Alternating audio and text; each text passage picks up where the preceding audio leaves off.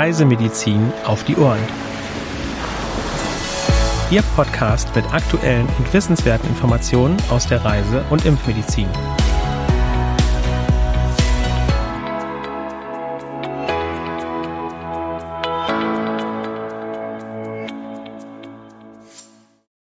Wir begrüßen Sie am heutigen Mittwoch, dem 18. Januar 2023, zu einer neuen Folge Reisemedizin auf die Ohren. Wir, das sind meine Kollegin Helena Schmidt und ich, Sandra Wittek. Ja, auch von mir ein herzliches Willkommen, liebe Zuhörerinnen und Zuhörer. Schön, dass Sie auch heute wieder mit dabei sind. Und wie gewohnt werfen wir zunächst einen Blick auf die aktuellen Meldungen. Genau, und als erstes geht es nach Kenia. Dort besteht landesweit ein Risiko für Durchfallerkrankungen. Mit lokalen Cholera-Ausbrüchen ist weiterhin zu rechnen. Ausgehend von einer Hochzeitsfeier sind seit Oktober in zwölf Countys etwa 3100 Menschen erkrankt und 55 verstorben. Betroffen ist auch die Hauptstadt Nairobi. Achten Sie auf eine gute Hygiene. Wir machen weiter mit Dengue auf Sao Tome und Principe. Mitte Mai 2022 haben die Behörden einen Ausbruch gemeldet. Von Mitte April bis Ende Dezember wurden circa 1200 Infektionen und acht Todesfälle registriert. Am stärksten betroffen ist der Distrikt Agua Grande im Norden der Insel Sao Tome. Achten Sie auf den Schutz vor den überwiegend tagaktiven Stechmücken. Und auch in Sri Lanka kommt Dengue regelmäßig vor.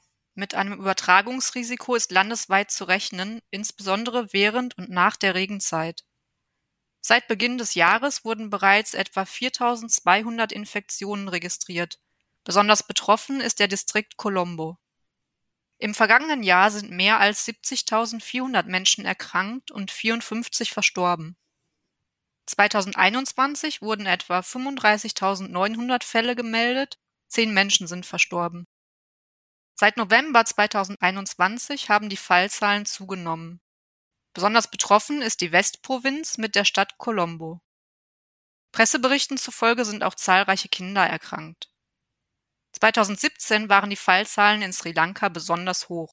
Presseberichten zufolge war es der bislang größte erfasste Ausbruch.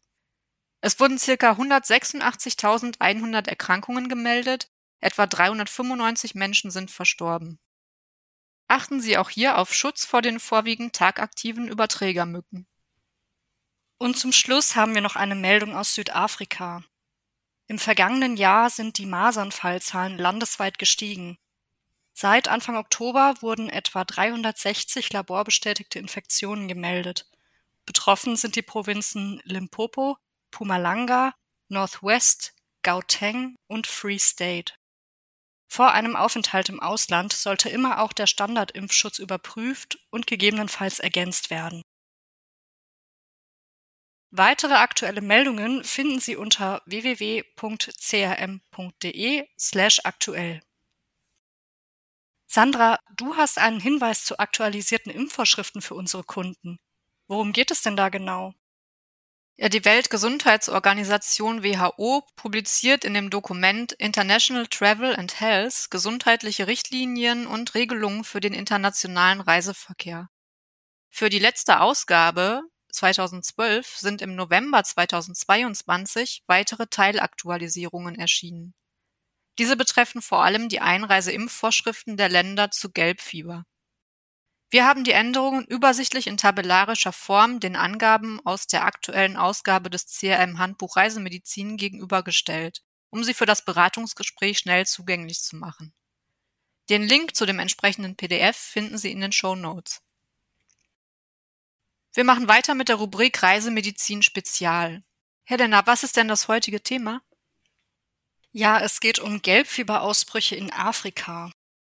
Die WHO hat am 3. Januar diesen Jahres einen Bericht zu den Gelbfieberausbrüchen in Afrika in den vergangenen zwei Jahren vorgelegt. Vom 1. Januar 2021 bis zum 7. Dezember 2022 wurden insgesamt 203 bestätigte und 252 wahrscheinliche Fälle mit 40 Todesfällen aus 13 Ländern der afrikanischen WHO-Region an die WHO gemeldet. Die Sterblichkeitsrate beträgt 9 Prozent. Mehrere der jüngsten Meldungen stammen aus Orten mit geringer oder fehlender Immunität.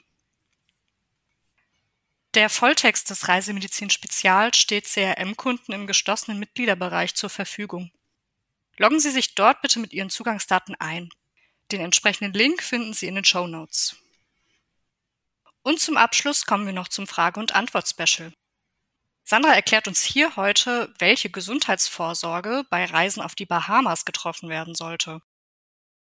Genau. Also zunächst sollte der auch für Deutschland empfohlene Standardimpfschutz, wozu mittlerweile ja auch Covid-19 zählt, überprüft und gegebenenfalls komplettiert oder aufgefrischt werden. Ergänzend ist für alle Reisenden eine Impfung gegen Hepatitis A zu empfehlen, je nach individuellem Risiko auch gegen Hepatitis B. Bei einem vorherigen Zwischenaufenthalt in einem Gelbfieber-Endemiegebiet wird bei der Einreise auf die Bahamas der Nachweis einer Gelbfieberimpfung verlangt. Das gilt auch, wenn es sich um einen Transitaufenthalt von mehr als zwölf Stunden Dauer gehandelt hat. Und abweichend von dieser offiziellen Regelung kann der Nachweis auch nach einem kürzeren Transitaufenthalt bereits verlangt werden. Die Gelbfieberimpfpflicht gilt dabei nicht für Kinder, die jünger als ein Jahr sind, sowie für Erwachsene ab dem Alter von 60 Jahren. Auf der Insel Great Exuma wurden bis zum Jahr 2012 vereinzelte Malariafälle gemeldet. Die übrigen Inseln sind malariafrei. Ein guter Mückenschutz ist dennoch wichtig, denn auch beispielsweise das Denguefieber und Chikungunya kommen auf den Bahamas vor. Saisonal besteht das Risiko einer Ciguatera-Fischvergiftung beim Verzehr von größeren Raubfischen. Hier sollten etwaige örtliche Warnhinweise beachtet werden. Ja, vielen Dank, Sandra, für diesen guten Überblick.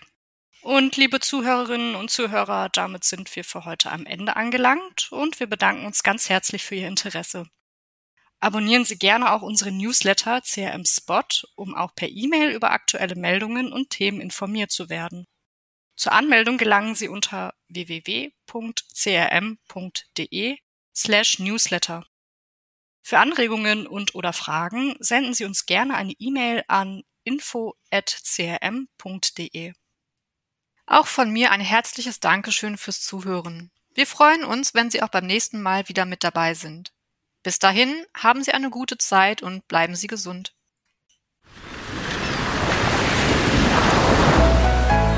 Dieser Podcast ist eine Produktion des CRM, Zentrum für Reisemedizin.